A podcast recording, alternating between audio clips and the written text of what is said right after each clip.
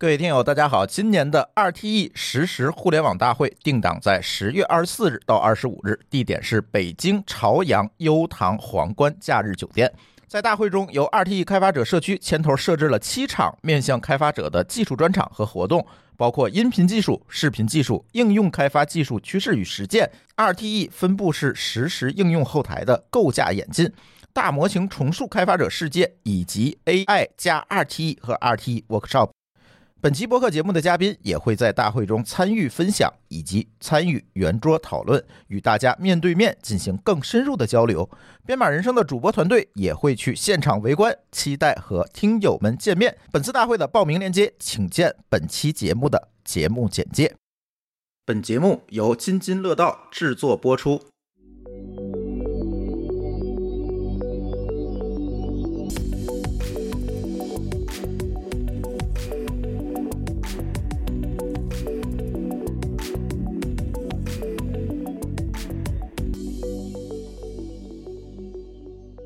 各位听友，大家好，这里是津津乐道与 RTE 开发者社区共同制作的节目《编码人生》。哎，我们新的一期节目又来了。最近有一个非常火的话题啊，是开发者出海，或者叫独立开发者出海。最近我发现，在别管是我们的公众号上，还是我自己的 Twitter 的账号上，有很多人问我，我这个想在海外去做一些事情。那我怎么去处理这个种种的问题？其实所谓的种种的问题，可能涉及到几方面哈。第一个就是文化的壁垒的问题，我做的东西怎么这更符合外国人，或者是我目标市场的文化背景，更符合他们的使用习惯，这是一块儿。再有一块呢，可能还有一些偏实物的问题，对吧？我怎么去做海外的这些合规？比如在欧洲可能会有 GDPR，在美国呢，大家众所周知，可能税务的问题又特别麻烦啊，种种的这些问题，最近有很多的。我们的听友在问我这些问题，所以呢，这期节目呢，那我们就聊聊这个话题。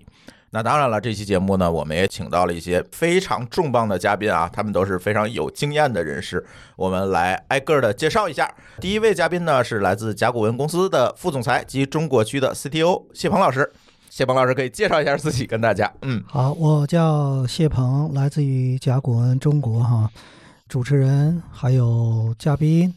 还有线上的听众朋友们，大家好！一会儿请谢鹏老师跟大家多讲一讲，因为甲骨文算是一个入华非常早的公司，在这个跨越文化壁垒、跨越政策合规啊等等这些问题上，他们肯定是有自己很多非常全面的经验，可以让他给大家多来分享哈。第二位嘉宾是来自 RTE 开发者社区的 Master Live Video Sticker 的联合创始人包岩。大家好，我是包岩。我们是一个这个聚焦在音视频的一个小的社区媒体，很开心跟大家在这里能够通过声音去交流。这个社区主要是做什么的？可以给大家多介绍介绍吗？其实我们的读者主要就是做流媒体开发的，嗯，呃，这些技术人，呃，大概可能百分之九十以上都是技术的背景的人，嗯，其中有相当一部分人他们会。在国内业务已经比较成熟，或者说比较达到一个平台期的时候，他们愿意去探索海外的机会。所以，正好今天哎，那你今天正好可以多分享分享大家是怎么想的，是吧？好，那我们的第三位嘉宾是来自声网的吴一婷啊，一婷也是我们的老朋友啊，他是 RTE 开发者社区的布道师，声网的技术 VP 以及后端的研发负责人。嗨，大家好，很高兴今天有机会来参加这个节目。声网呢，作为全球领先的知识音视频的这样一个提供商，那么其实我们目前在出海方面也有非常多的一个是来自客户的这个需求，嗯，另一方面本身我们也在做海外的这个市场。我相信今天我们会有很多很有意思的这个 topic 可以在这里来展开，嗯。对，因为本身声网做的就是一个全球的业务，对你更多的其实就是帮助大家在做全球的这个网络的这个传输的互联互通的优化，所以在这块儿应该是跨越了很多不一样的，尤其是技术壁垒方面，可能跨越了很多不一样的东西。没错，没错。对我记得你们是在非常小的这种边缘机房里都要塞服务器的这种。对，而且可能包括现在可能在中东，对吧？嗯啊，这些区域其实啊也都是在不断的加强我们的这个覆盖，包括像南美的这些区域，对，它的网络基础设施可能都没有这么像对对这么先进。没错，没错，没错，是的。所以一会儿我们多聊一聊这个话题啊。哎，那我今天第一问题其实想抛给包老师哈，因为你作为一个啊社区的创办者和组织者，接触的开发者朋友。肯定比我们要多得多，各种各样的人，各种各样的想法可能都有。那近期可能出海这件事情在开发者这个圈子里，逐渐的变成了一个热词。那能不能给我们分享一下，现在，嗯，你接触到开发者，他们对这件事情都是怎么样一个想法？为什么要出海？或者是说他会遇到什么样的一些困扰和难题呢？呃，回忆起来，可能是从去年的大概下半年，最明显的是第四季度，就是跟圈里的朋友交流的时候，大家会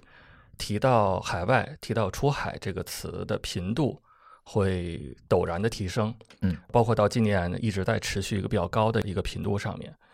其实出海，我在想，这并不是一个特别新的一个事情，我们的很多的科技公司、传统行业的公司。出海可能有十几年、二十年了。对，义乌的老板在海外已经卖了好多年的货了，那是不是叫出海？其实也叫出海啊。对对，但可能这个有一个大的背景是说，国内的流媒体的发展，其实在过去的大概八年左右的时间，嗯，其实相对来讲是一个处在一个比较高速的这么一个过程当中。嗯，所以当你在本地有更容易的钱可以赚到的时候，那可能出海这个事情的优先级就没有那么高。嗯，对。但是可能从去年开始，大家可能还提到了一个频度比较高的词，可能就是内卷啊。哎，比如说我们的教育这么一个领域，呃，受到一些影响，包括整个的这个互娱，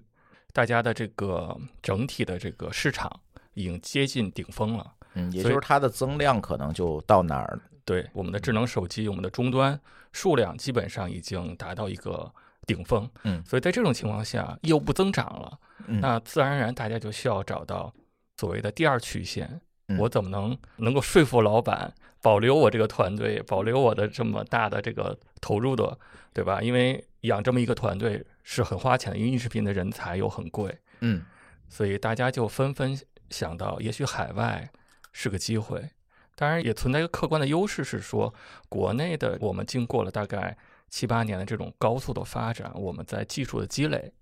在具体的行业的场景、产品解决方案方面都卷出来了。对，都已经非常 成熟了。这么卷还不成熟吗？甚至有有点非常极致了。因为我们国内的这种，尤其是 to B 的这种，面对这种 to B 的客户，客户的要求基本上就是很多时候都是要做各种定制，做各种你需要按照我要求去做。所以，国内的供应商就需要解决非常多的各种场景的细节的问题，啊，所以我们积累了大量的这样的现实的解决方案。而在海外，恰恰相反，海外其实呃大的平台这种供应商其实不太愿意去做定制的，呃，它的产品基本上都标准化，啊，自助式的这种使用。所以在这种情况下，如果我们的国内的产品选择去海外的市场，那就在功能解决方案、产品的丰富度上，要遥遥领先本地的产品。嗯啊，这个是我觉得可能是一个共识吧。就是正因为有这样一个背景，所以我觉得出海才有机会。呃，现在出海的都是去哪些国家的多？是去呃更一些发达国家的多，还是说我看现在也有去一些，比如说呃东南亚、南亚市场的也会有一些？他们都是怎么想的呢？可能选择不同的市场会有他们自自己不同的策略哈。甚至我看还有做非洲市场的啊，对对，其实这个里面可能还是看各个公司自己的资源的优势所在。嗯，我觉得可能有两个极端吧，一个极端就是。可能选择最成熟、最完善的市场，比如说北美市场，嗯。啊，它的商业规则、法律法规相对是更加的成熟透明，啊，但有人也可以选择我选一个离家最近的市场，哎，东南亚也好，日本，对，嗯，对，我们的文化上面，我们的这种，甚至包括一些我们的物理距离，我出差都会更近，我的这个时差都会更小，嗯，这都是成本。对对，所以这种情况下，我觉得可能两部分都会有，有人愿意选择北美，有人愿意选择欧洲、东南亚。那如果说选择这些国家的这个话题呢，就不得不把下一个问题抛给谢老师了。甲骨文作为算是第一波入华的 IT 类的公司了，应该算是。当然，这个我真的对甲骨文的历史不是很了解啊，就是夏老师可以多跟我们分享。当年进到中国，可能我跟我们今年出海要面对的问题，可能真的差不多哈。这很多开发者跟我说，两眼一抹黑，我也不知道海外是什么状况，反正我就去撞吧。当年在甲骨文进入中国的时候，会不会也会遇到了很多的这种挑战和问题？是怎么克服的呢？实际上，我先简单说一下哈，可能很多听众朋友也像您一样对甲骨文呢有听说，但是不是对它入华的一个过程哈？甲骨文是要成立于一九七七年，哈，是一家美国公司，进入中国呢是在一九八九年，好早啊。对，一九九一年在中国成立独资公司。那九一年之前还只是一个办事处啊，这样的。对他开始进来的时候，总是会有一个短暂的，实际上不长，八九九一嘛，也就是两年的时间。所以九一年呢，就成立了中国啊，是一个独资公司。然后呢，实际上当时在中国正是一个信息化的一个开始。是中国信息化浪潮的一个刚刚开始，甚至说是是的，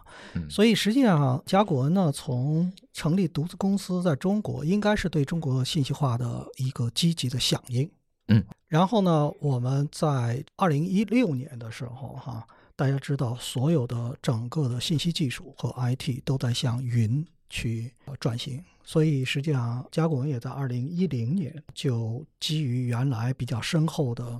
以数据。作为核心竞争力，也向云应这个趋势去转型，实际上是很早的一家公司。所以呢，现在也已经成为一个云技术的一个服务商，在公有云这个市场也是一个主流的一家云供应商。由此呢，实际上我们在中国呢，已经赢得了各行各业啊这种，特别是以关键的这个任务作为数据啊，作为应用啊。这种行业和企业的一个非常可信赖的一个素质技术、数字化或者说云的这样一个一个供应商，像你刚才讲的，就是说，实际上，呃，入华也好，出海也好，它都是一个企业应该说全球化的一个过程，只是一个方向的问题。所以有很多问题呢都是共同的，比如说技术出海，我们和很多其他行业的品牌。包括行业都是一样的，一般它会经过一个，呃，先从一个贸易，嗯，对吧？啊啊，先把东西卖进来。对，贸易，贸易，当时我们讲叫换汇，是吧？创汇，然后会到一个品牌的推广，然后再到在一些目标国家去设定你的生产工厂，嗯，就是有研发，啊，然后才是研发，嗯，因为研发呢，它是在你的生产之后。是为了更接近当地市场的一种需求的响应，所以在当地研发更贴近当地市场的需求，然后再下一步呢，才会进入一个把全球供应链的角度去进行布局。嗯，比如我先在某一个国家去设了我的生产基地，开始的时候，这个基地仅仅是为这个国家去提供产品。嗯，但等到全球供应链布局的时候呢，它又往前走一步，就是我在 A 地的生产能力，并不是仅仅服务于 A 国家，嗯，它是根据你的供应链的一个优化，它可能会去提供给这个 B 或者 C，嗯嗯，对吧？就像现在特斯拉一样，它上海工厂造的车可能不仅仅是卖给中国市场，是的，一样的。但是呢，我刚才讲的这里面有几个里程碑，就是。出海也好，入华也好，它的里程碑是：第一个，你要在本地具有你的产品和服务的提供能力，对吧？就像我刚才讲，九一年我们就设立了独资公司。嗯，那第二点来讲呢，它是说根据当地的这个需求啊去做研发和生产，这就更贴近于当地的这个市场了。嗯，那比如甲骨文，我们也在二零一六年的时候就在。当地就和本地哈中国的神州数码啊去合作生产专门为中国提供的叫做数据库一体机，它是软件硬件一体化的。嗯，那它实际上来讲呢，就是开始我们从在中国设公司，然后进入到在中国做研发，然后再进入到说在中国适合。本地的这个产品，就是我们的软硬件一体化的一体机。实际上，这个过程大概也代表，就是说，如果我们在出海技术出海的时候，大体的过程它这几步走是吧？啊、嗯代表几个重要的里程碑。嗯，现在我们的很多开发者可能还是停留在第一步，您说的第一步就是把东西卖出去的这个过程，感觉。对，呃，那如果我们映射到当年甲骨文入华的时候，那第一步我要把东西卖出去，而且在当年的市场，我刚才脑子里在快速的转，八九年、九零年的时候，中国的市场 IT 信息化市场到底是怎么样？我基本是没有办法想象当时的这个 IT 啊信息化的这种普普及率。那你把产品卖给谁，或者怎么卖？我觉得当时是不是遇到了非常大的挑战？我刚才讲了，应该在八九年开始哈、包括到九零年年初，实际上这个中国的信息化的浪潮应该已经开始了。嗯因为那个时候，随着我们整个这个国家的经济的一个发展，实际上企业的发展的过程必然对信息化提出了要求。嗯那信息化提出要求的时候呢，呃，最早它也有一个层级，就是说开始是从一些数据库，对吧？这样开始，但是很快呢，它就进入到了一个应用层面，呃，也就是我们呃可能在这个行业大家知道的，就是说最典型的，比如就是 ERP 嗯啊，因为它要去管你的产供销人财物啊，这是一个企业它的运营最重要的。但是呢，实际上在这个信息化的背后，我刚才讲，代表着中国的企业开始去做这个标准化。这个标准化呢，特别是流程的这个标准化。然后呢，所以信息化呢，你看是和很多咨询公司进入中国是同步的。嗯，因为呢，它在用一个计算机的管理系统去管理它的运营的同时，或者是在之前，它要做一个流程的梳理，嗯然后在流程优化之后，他才把流程通过软件去嗯固化的方式对，去落地体现在它的落地。嗯所以业务的咨询和信息化总是相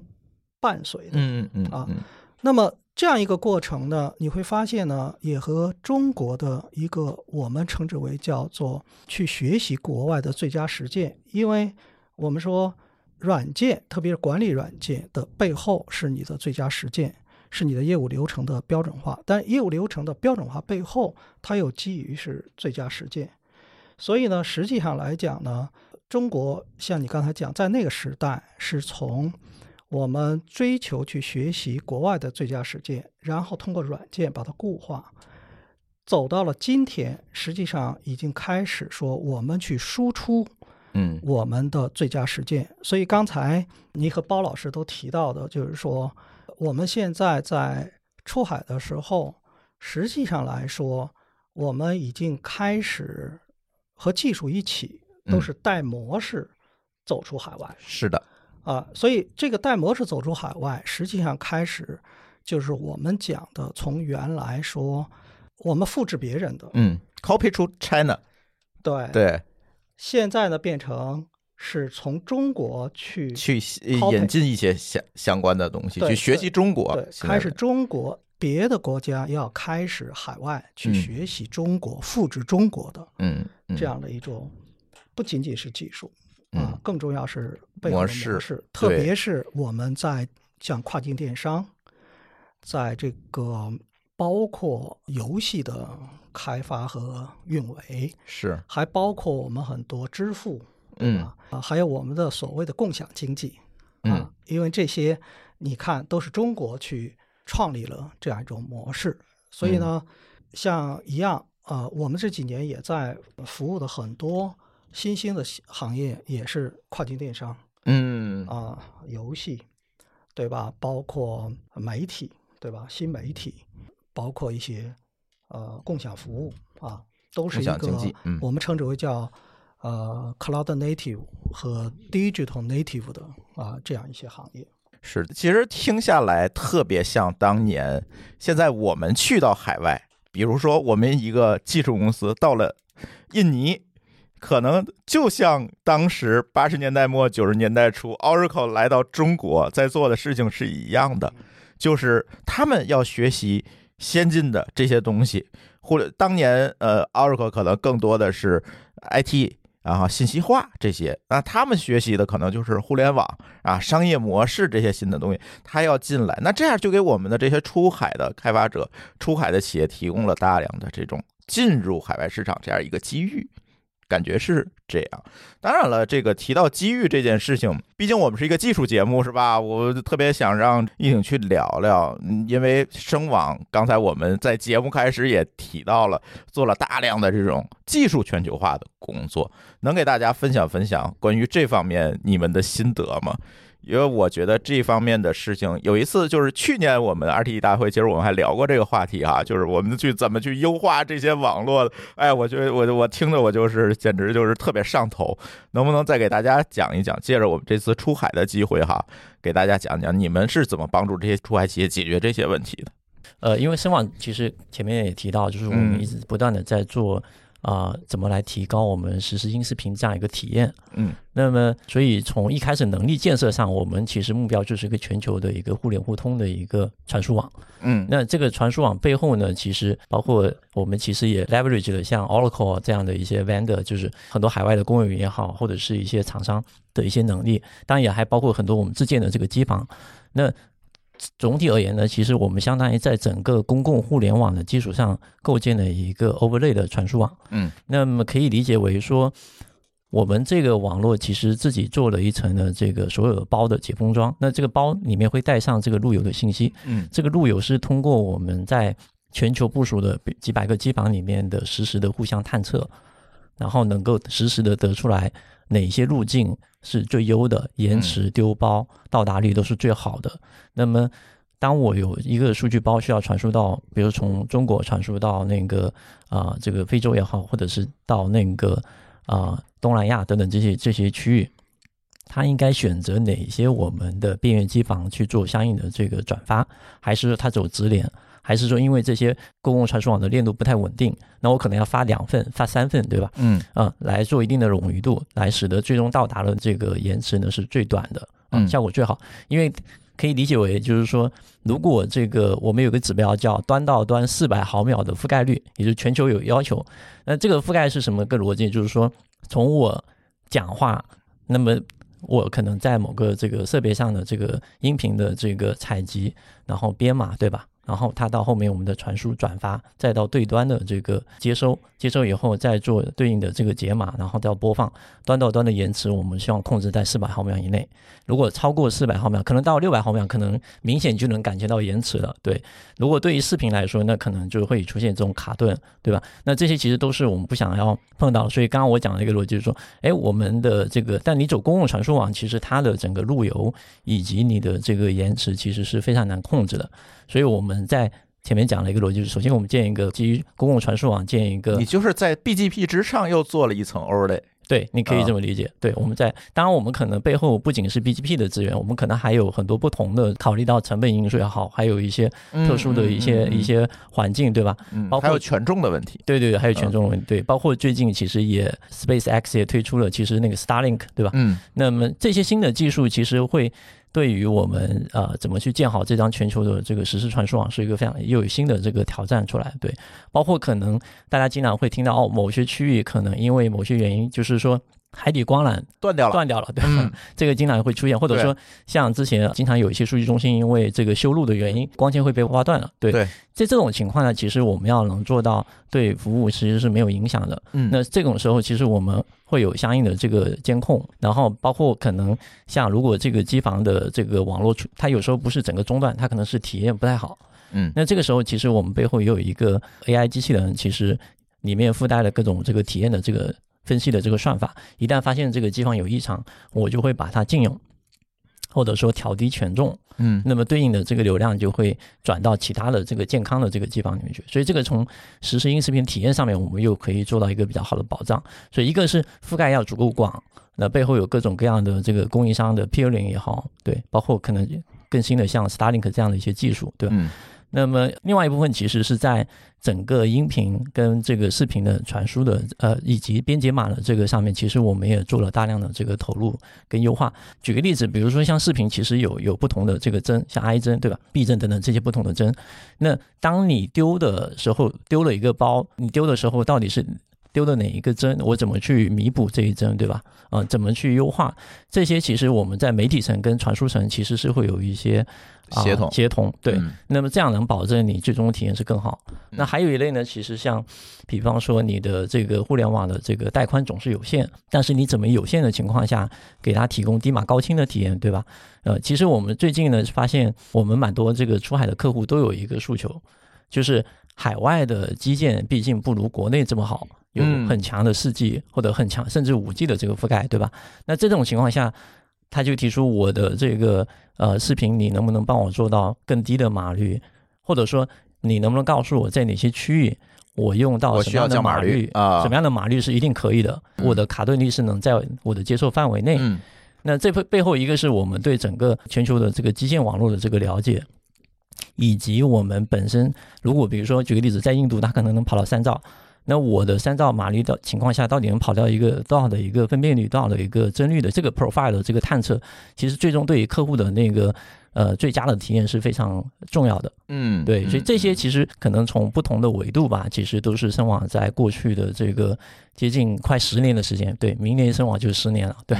这这个快十年的时间内，不断的在加强的这样一个过程。那恰恰也是因为我们本身就是一个全球的这个实时的互联网，所以其实我们上面的客户从一开始就开始有海外的。呃，纯海外的客户，这是一类；另外一类就是我们国内现在非常大，呃，包括前面包老师也讲到，谢老师也讲了，就是很多的企业都在出海，那他很自然也会需要一个很多的业务形态里面需要这个实时互动，包括这个娱乐的这种游戏等等，都需要这样一个全球互联的这个传输网。对，所以这上面我们的一些客户其实还是非常的活跃。对，整体大概是这么一个情况。一个敏感的问题，哪些国家最难搞？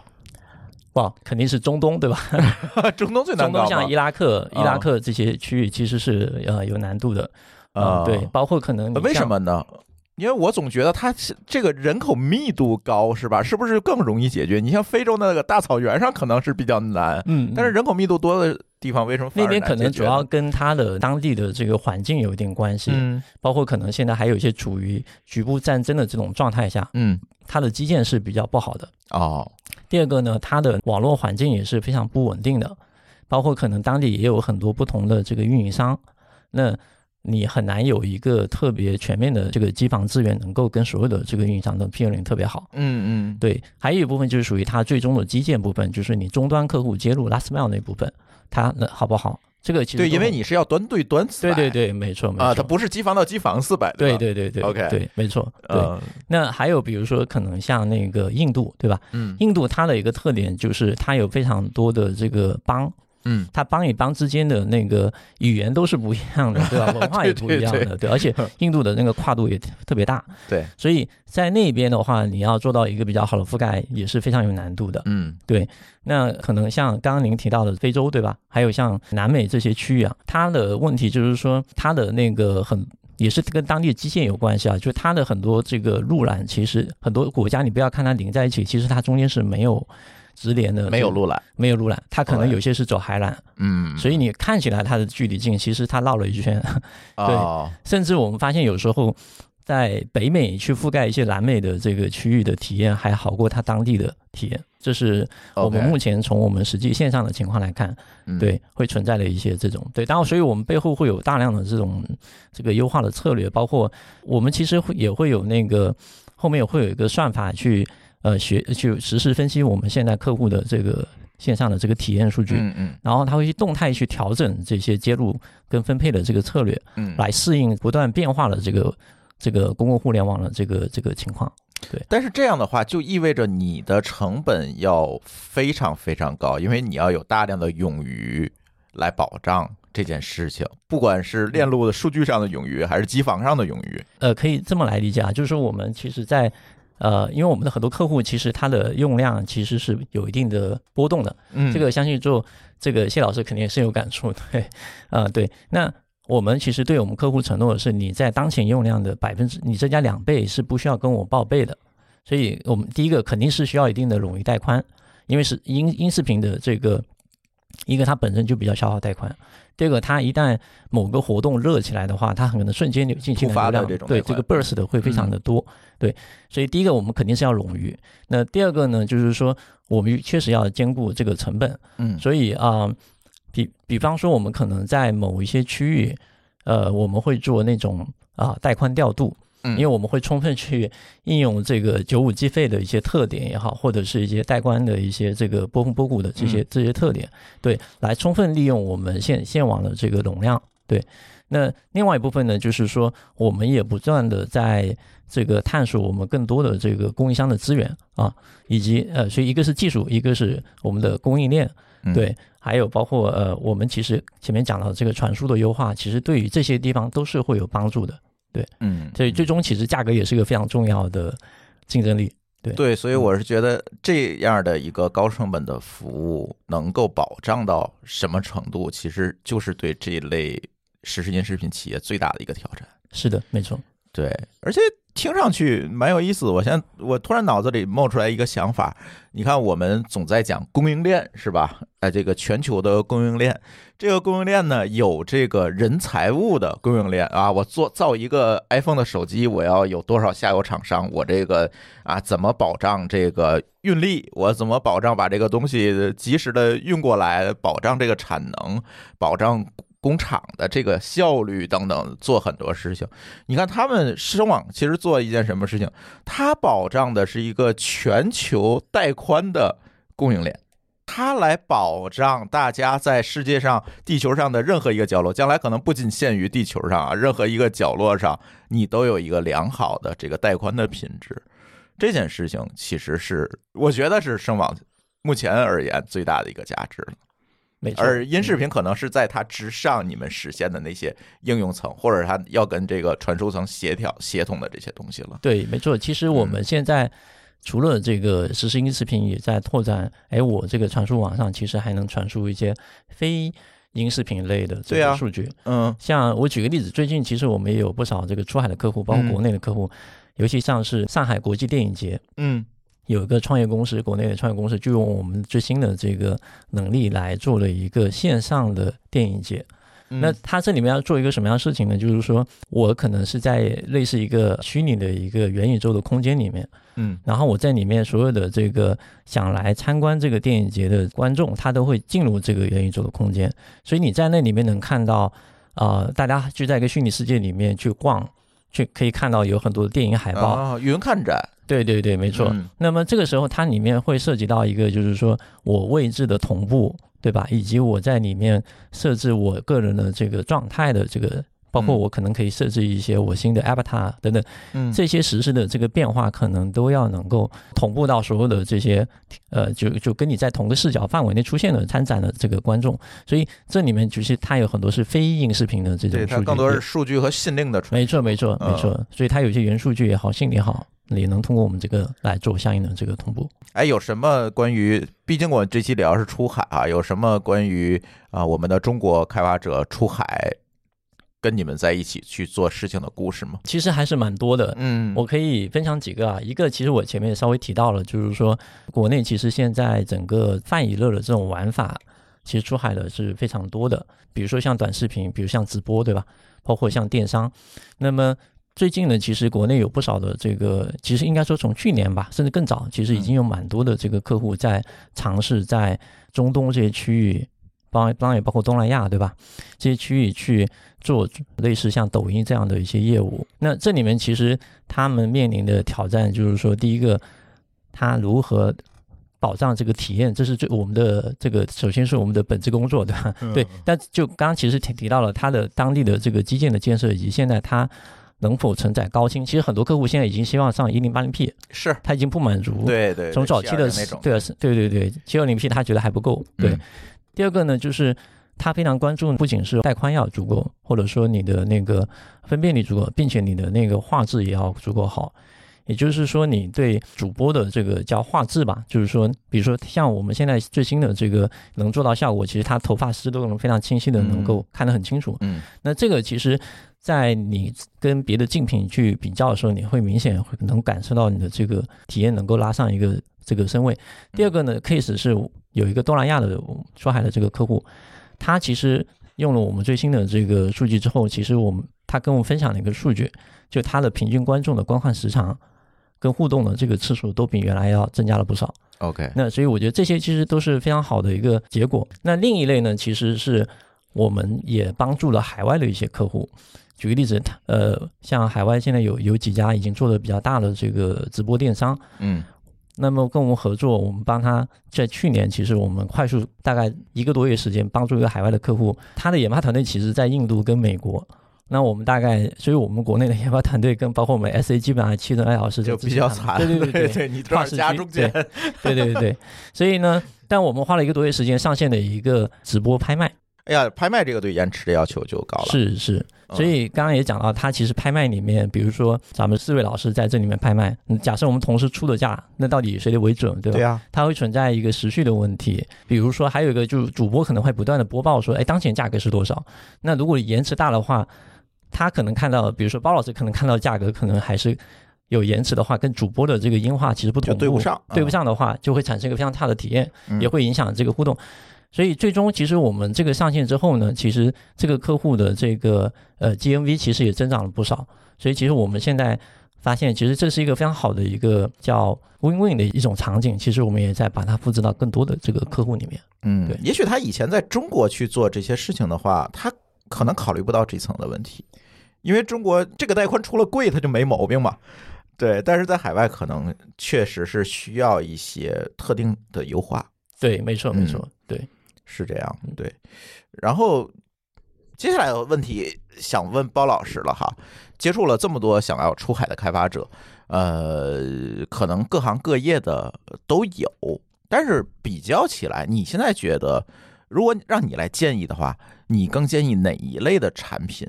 或者是哪一类的这个服务更适合哎先出去，给大家打这个前站是吧？这是一个呃。好大的问题啊，对，这题比较送命哈，但是我决定还是交给你吧。啊，我我觉得简单回顾一下，嗯就是可以看到，就是中国的这个这种技术出海，可能嗯最早就是工具类的，大家能看到的，对吧？各种呃，可能现在都已经不在了，呃，很多工具类的出海，这个比较简单粗暴，只要嗯你做个英文版，对扔出去就完了。对，然后你就是买量，然后做一个简单的 test，发现这个我花出的钱能够换来一点二倍、一点五倍的收益，那我就可以砸钱嗯，然后这个这个产品能做起来了嗯。对，这个我觉得是早期可以这种就是这种简单粗暴的形式，但现在可能这样的机会已经不多了。不能简简单单通过这种买量的方式去做，但是呃我还有，但是这种机会确实不多了。对，所以我觉得不论什么样的产品行业，现在可能都得去，呃，真正的去深入到当地的这种文化、商业当中去了。嗯，对，因为海外也在发展，已经不是五年、十年前的海外他们也没这么傻了，是吧？对，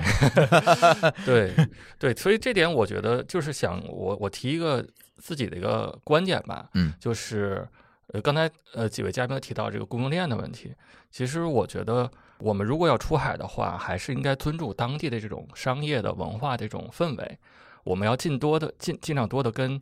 呃当地的这种合作伙伴要产生共赢的这种感觉，而不是可能在大家在国内就是这种。呃，我做了东西之后，别人就会学我，我们俩必须呃必有一战那种感觉。啊，对对对，对，但是在海外，其实我觉得呃，可能这个文化上不太一样，就大家更多的还是愿意去合作，就是彼此成为一个链条，成为一个上下游的伙伴。嗯，呃，我觉得这一点就是要特别的注意，就是不要抱着说我要通吃，把当地的市场全部对对占掉，那嗯可能结果就会很会很危险。嗯啊。然后第二个呢，就是如果呃能和呃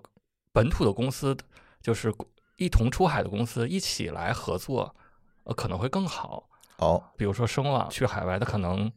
比如说背后其实可能也有中国的公司一起，呃，他们出海很早，对对吧？所以有这样的资源的话，为什么不合作呢？嗯，对对，没错。其实我们其实跟海外的，包括尤其像公有云的厂商，其实嗯都有一些这个合作，不管是 Oracle 啊，还是啊、包括像 Azure、AWS 等等，其实都有。包括国内的一些厂商，其实我们都会有。我觉得其实这是呃蛮蛮我蛮赞同。一个是像刚刚那个谢老师还有包老师提到的，一个是供应链，第二个其实本质上它是一个生态。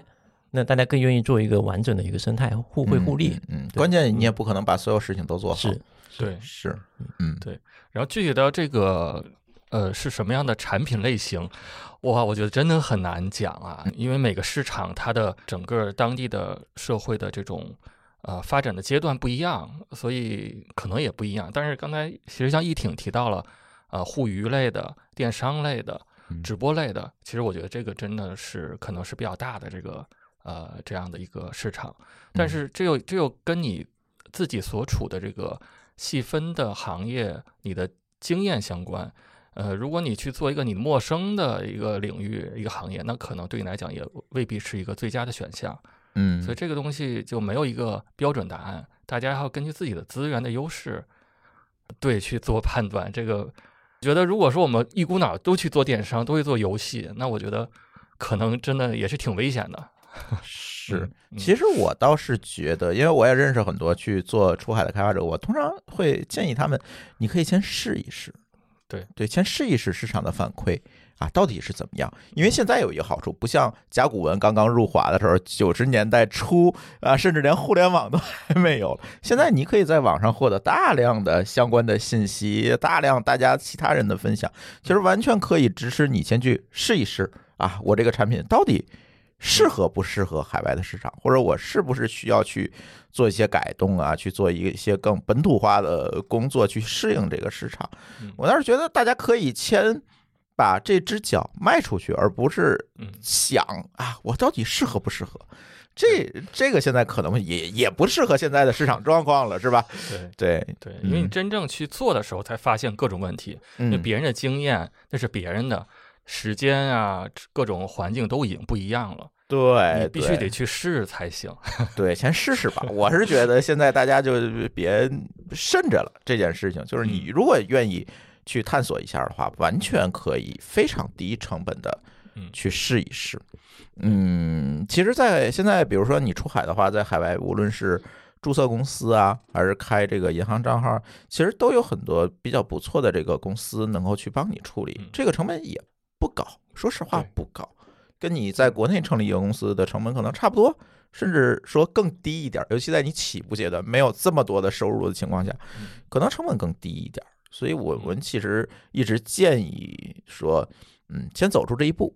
我们再看，因为反正你也不会损失更多嘛嗯。我反正是现在是这样一个建议。对对，而且就是说，我觉得作为如果是技术人出海的话，我觉得可轻可重吧。嗯就刚才接着你的话说，如果是最轻量的话，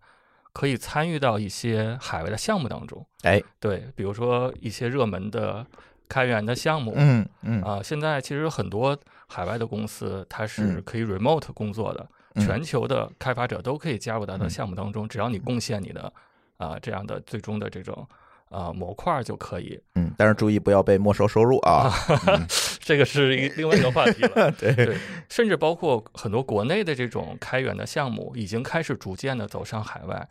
嗯呃，这都是可以的。对，通过这种方式，你你其实你做的事情已经是服务一个全球的一个市场了。对对对，这种可能更容易，你甚至不需要有什么产品，你把你的知识、把你的能力贡献出去就可以。对对对，嗯，哎，那说到种这件事情，其实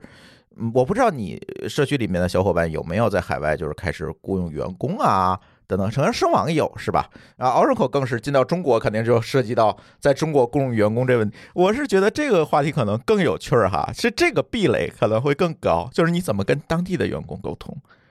你怎么跟当地的小伙伴去沟通？怎么适应他们的文化？我那天在抖音看一个视频，特别有意思，我相信你们也看到了，就是一河南在非洲的企业，那哥们儿然后那个给非洲人开会用英语，一水儿的，我不知道你们有没有听那个节目，回头让我们那个小编把这个节目的背景音放到我们这个播客里面啊，就特别有意思，就是一水儿的非常中式的英语跟非洲人聊天的那个视频非常非常有意思，就是这个就给我带来一个非常有意思的启发，就是你怎么落地。落到当地，跟当地人有效的沟通，可能不是我们所想的那种，对吧？你你你必须怎么着？你必须高大上啊！你你必须说，甚至英语发音，你你你要标准，可能不是，可能更多的还是说跟当地人想的东西，跟当地的文化的耦合。我不知道你们接触没接触过这个这种类似的案例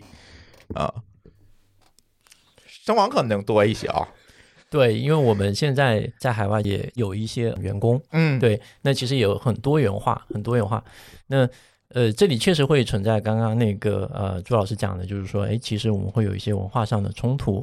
嗯，其实这个所谓文化冲突呢，本质上它不是刻意要冲突，而是因为大家其实所。经历的这个成长环境、文化环境不一样，是这些差异带来的这个冲突，并不是这两个人之间有什么冲突。嗯，这是第一个。第二个，呃，第二个呢，最直接的可能是说，首先语言这一关，对吧？所以其实我们在海外招的时候，第一个呢，呃，首先肯定有有有一部分是当地的华人，对吧？嗯嗯。或者华侨。第二个呢，就是说，呃，上回我我们有一个在美国负责 operation 的一个同事过来，我我见面跟他打招呼，他跟我说中文。就我发现他中文说的非常好啊啊 是是不是也不是华裔是吗？啊不是华裔，他是他是美国人对啊，所以我觉得就是说可能呃因为中国文化的这个输出啊，其实现在就像您刚刚讲到了，哎，其实很多这个老外他也愿意学习中文，他也有兴趣学习中文，所以其实如果能找到一些对中国的文化有一定了解，甚至他对呃中文也有一定的这个基础的话，其实会。很大的程度上降低那个沟通的哦，它成为一个桥梁可以对，没错。一类是你看，呃，一个是在美国或者海外各个各个国家，其实生活了很多年的华人，嗯，他肯定对于这个文化的理解是非常深，嗯，两边都非常理解，有桥梁。第二个就是在这个呃，就是 native speaker 里面，你也能找到一部分是，哎，他是对中国文化有了解，甚至会说一些中文，嗯，呃，如果最好他是中文讲的还不错，那其实是很好，哎，那。剩下呢，可能你肯定还是需要有一相当一批的这个对当地是真的非常了解的，或者是业务上很擅长的这个同事嘛。嗯，对，所以可能，但可能他们不一定完全，呃，他可能不太会说中文或者听不懂中文，这也很正常。嗯，所以这是语言上，那文化上的冲突可能确实就是说，尤其像呃，我觉得每个国家可能都不一样。那你像美国，可能他的表达方式会非常的直接。就中国人可能表达方式会比较含蓄，我觉得这方面可能那个谢老师可能也也可以分享 分享一下，对对对，他接触可能更多一些，对对会更多一些。那这是一个第二个，即便是同样在美国，其实美国不同州的这个风格也非常不一样，嗯，呃，有比较理性的，也有呢相对是说呃容易说有一些呃比较叫什么，因为他更愿意直接表达出来，会可能容易会产生一些冲突，很正常。但他本质上不是要产生冲突，他是想表达自己的想法，嗯，那。还有呢，整体我觉得像北美的这个同事，可能整体他是非常讲逻辑的，所以有我觉得找到一个点，他很认同的方式，大家把这个逻辑摆就是摆事实讲道理看数据，其实反而可能更容易找到一条这个可以沟通的一个逻辑。那最终其实还是回归到这个公司文化是要打造一个什么样的一个文化，是一个。呃，我觉得跨国企业或者全球性企业一定是一个很包容的、多元化的一个企业。然后在这个背后，其实它有一个大家都共同认同的一个基础的一个原则或者叫价值观。嗯，然后之上可能它是很多元化，对，可能这样一种方式能够呃充分发挥不同的这个文化以及那个呃这个这个的优势。对我觉得这是个比较好的方式啊。但不管怎么样，其实这个会带来一定的这个呃叫我觉得。反过来，其实它是一种门槛。嗯，就是你把整个这个呃效率的，就是跨时区、跨国家、跨地域的这种协作做起来呢，它肯定会提升你的核心竞争力。但背后就是说，可能需要一段时间的这个磨合，互相的去适应。对这个，可能我觉得也是一定所有的这个出海企业会面临的一个过程。对，嗯。谢老师这边有什么心得吗？因为你们应该在全球每个国家可能都有员工，毫不夸张的讲。我和一挺刚才谈的这个文化哈这方面，我是有同感的。因为大家一说出海，通常来讲，这个因为地域的差异，嗯啊，首先反映到是文化，那文化会影响沟通，沟通就会影响你的运营，一系列，这是一个自然的一个逻辑。实际上，文化呢是一个非常综合的说法，但是它的具体反应呢，我是觉得。呃，会反映到几个方面啊，一个是人才，一个是运营，一个是本地化的服务。实际上，全球化往往这三个，即使在实体经济的时候，嗯，它的出海也是最大的挑战。嗯啊，所以这就说到一挺，也是你提出来问题，包括全球化的这个招聘和员工，哈，是从这个话题开始的。但是呢，我是这样认为的，如果我们回到。这个技术出海哈，因为技术出海呢，我们更多呢，它是依据一个嗯数字化的一个平台，像声网啊，就是典型的呃这样一个音视频实时互动的这样一个平台去做它的运营的。因此呢，我觉得它和我们在实体经济的出海呢，会发生一个变化。这个变化就是说，人才运营和本地化服务。本来是中国企业出海的一种劣势，嗯，特别是刚才大家谈到了文化不同，再加上语言的没有优势，对吧？就会使这个挑战放大。但是呢，这个在我们说技术出海，特别是叫 digital native 的这样的一种技术出海的话呢，它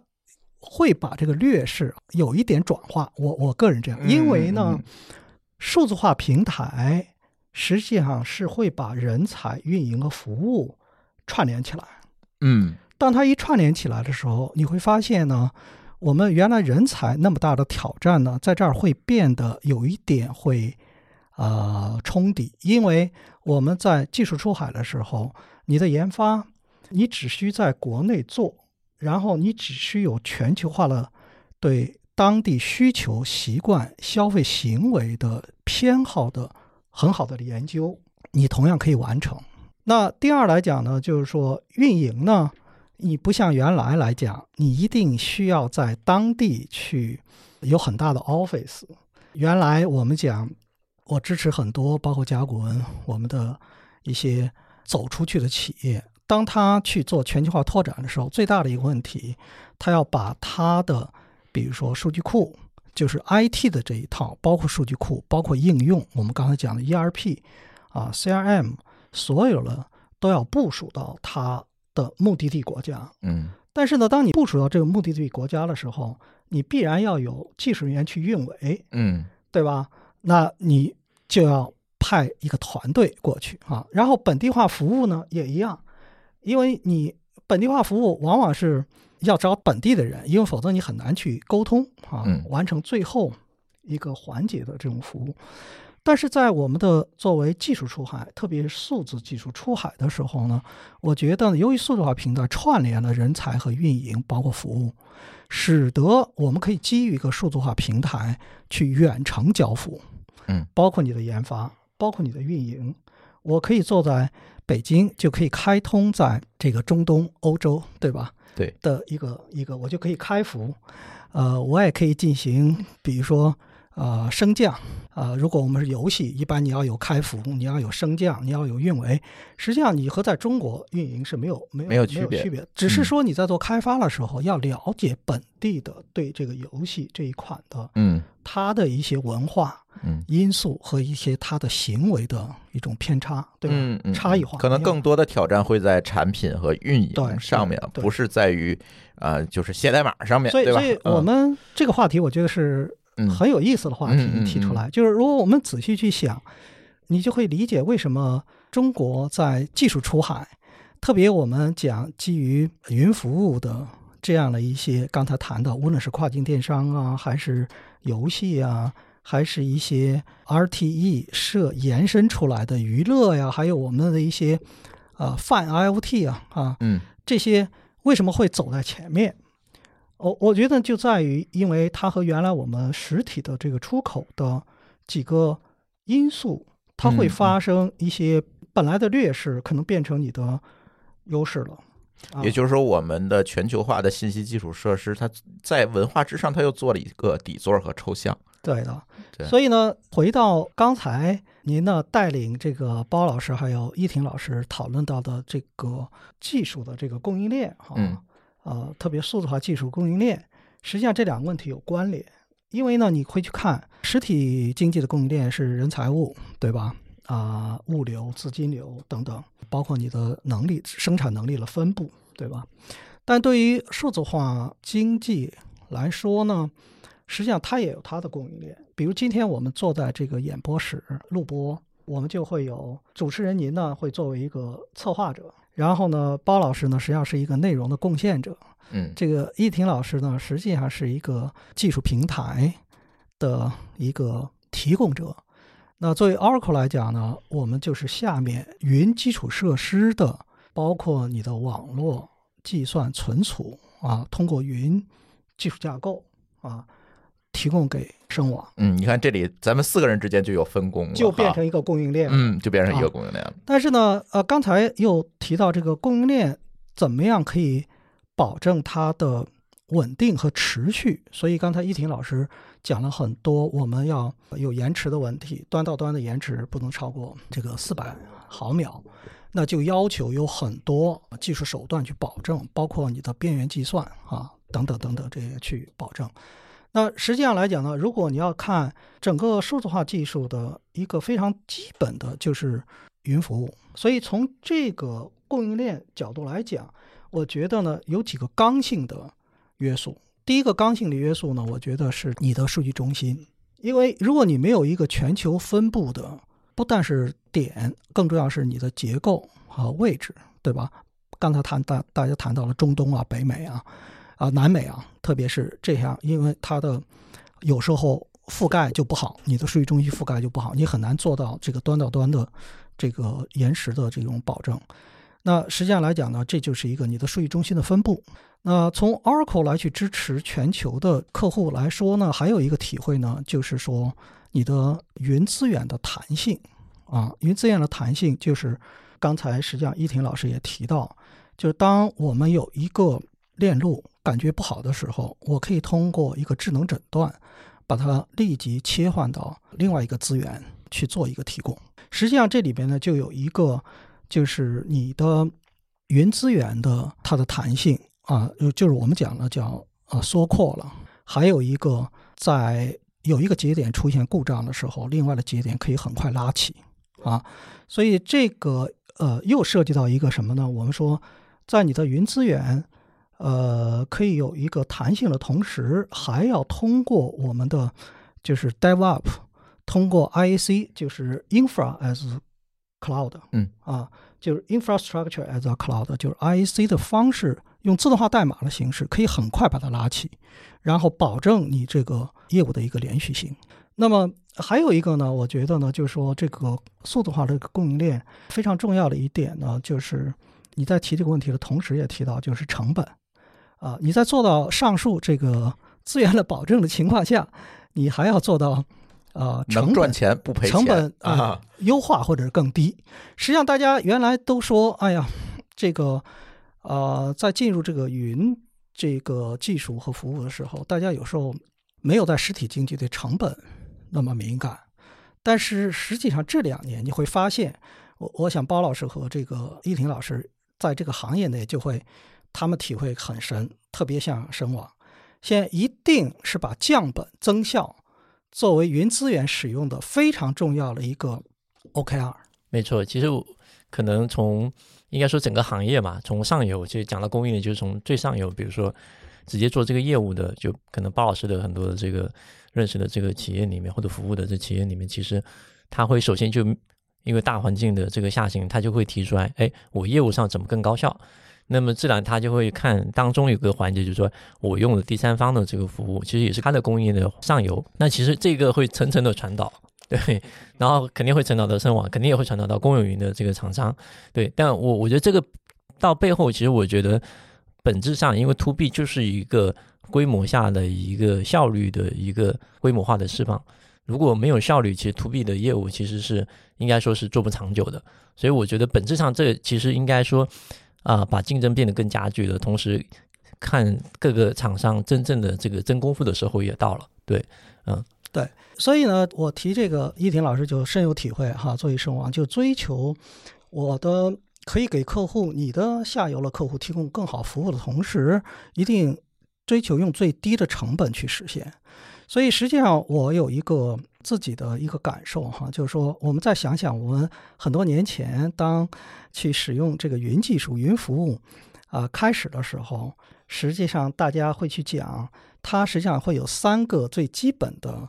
这个云服务区别于我们原来讲的本地服务的啊特点，很多反而现在呢，大家追求越来越复杂的时候，有可能忘了。如果我们 back to basis，实际上当初我们讲了，第一个来讲呢，就是说虚拟化的，也就是资源的虚拟化。那第二来讲呢，我觉得呢，就是变买为租，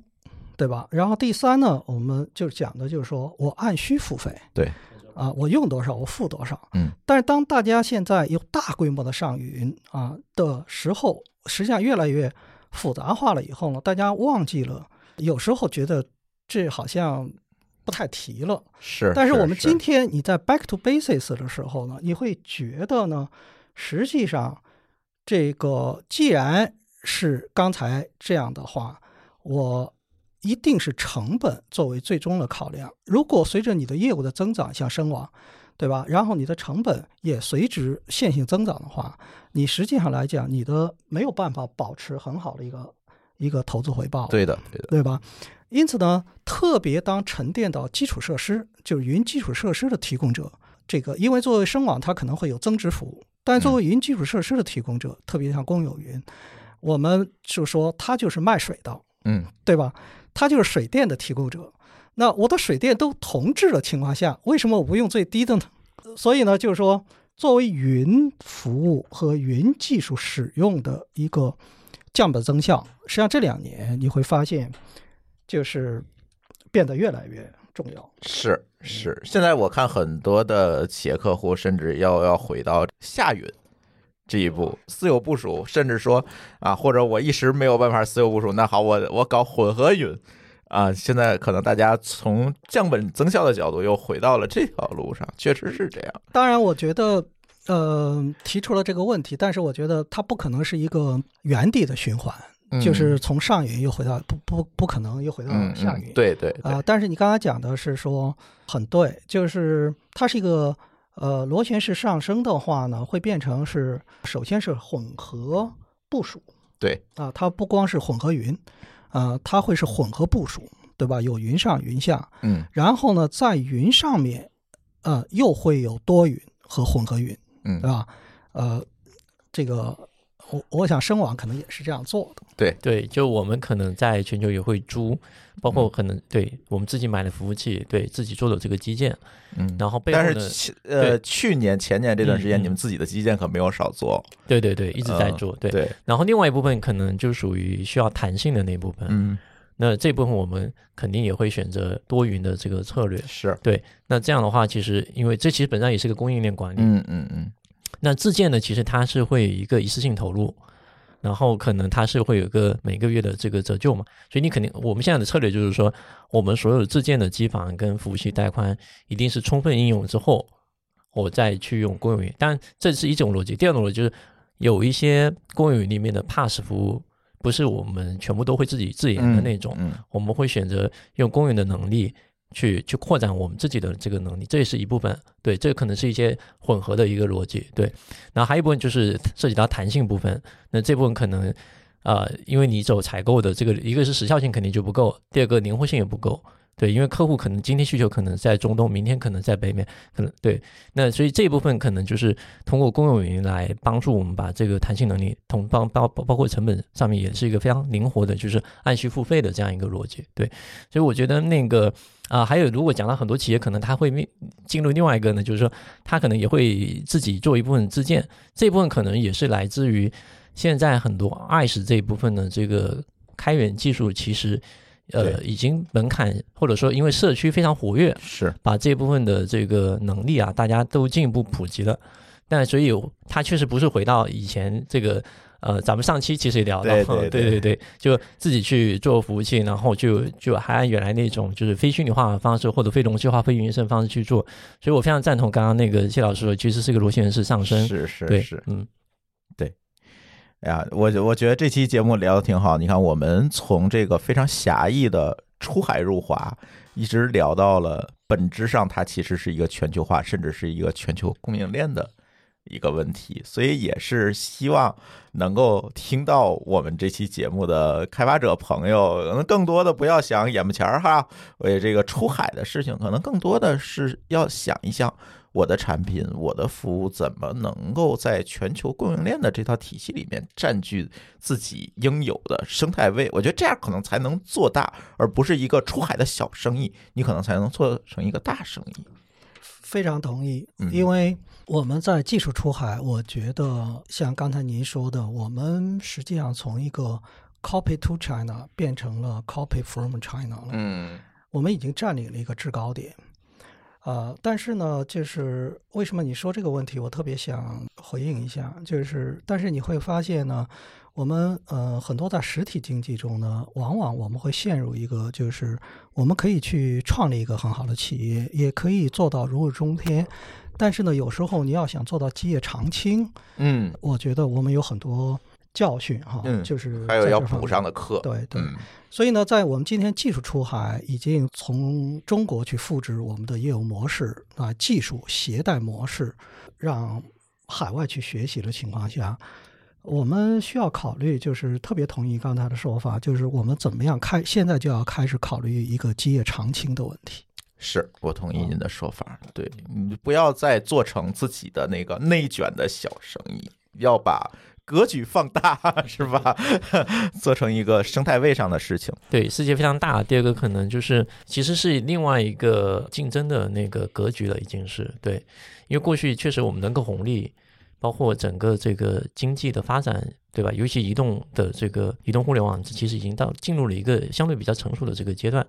那这个背后其实还有一个，就是还涉及到很多硬核的这个技术的这个储备。其实前面那个两位老师也提到，就是如何基业长青。其实背后很可能，就如果讲到技术出海的这个企业，其实最后回归本质还是技术跟产品。嗯，当然可能其他环节也很重要，但是讲到这个，其实我觉得就又回到说。我们还是非常期待说，未来有越来越多这个有硬核技术的这个技术的出海公司出现，并且这些公司能够基业长青。对，是好。今天的我们的编码人生呢，就跟大家聊聊出海，以及你看，我们又聊大了，聊到了全球供应链的问题，聊到了基业长青的问题。但是也是希望我们的开发者从这个。啊，你们提出的，因为这是你们点题的哈，在你们提出的这个题的背后，嗯，请到几位真正的专家和操盘者，跟大家聊聊这些小生意背后的大生意吧。反正是这样，所以呢，今天也特别感谢我们三位嘉宾抽出时间